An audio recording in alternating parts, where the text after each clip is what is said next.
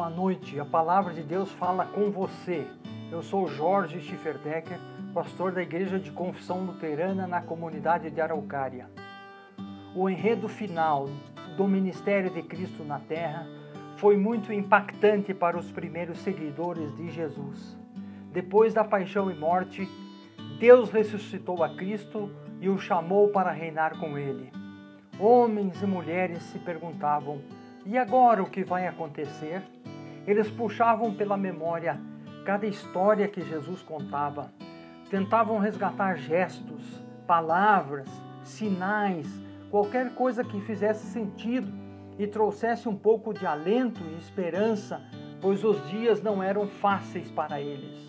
Uma das promessas mais comentadas na época era sobre o retorno de Jesus. Aqueles que tiveram a oportunidade de viver com Jesus esperavam com muita intensidade o seu retorno.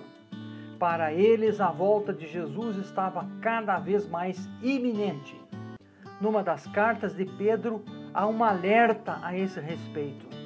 Diz assim em 1 Pedro capítulo 4, versículos 7 e 8: E já está próximo o fim de todas as coisas Portanto, sede sóbrios e vigiai em oração, mas, sobretudo, tende ardente amor uns para com os outros, porque o amor cobrirá a multidão de pecados. Até aqui a leitura de 1 Pedro.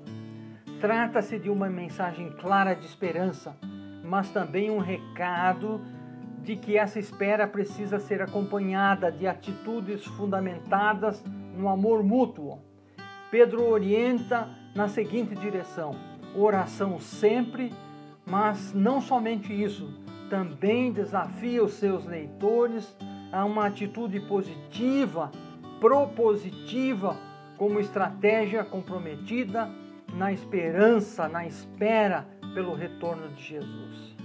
Nesta Páscoa, peço a Deus que renove tuas esperanças e faça agir sempre mais com amor fraternal.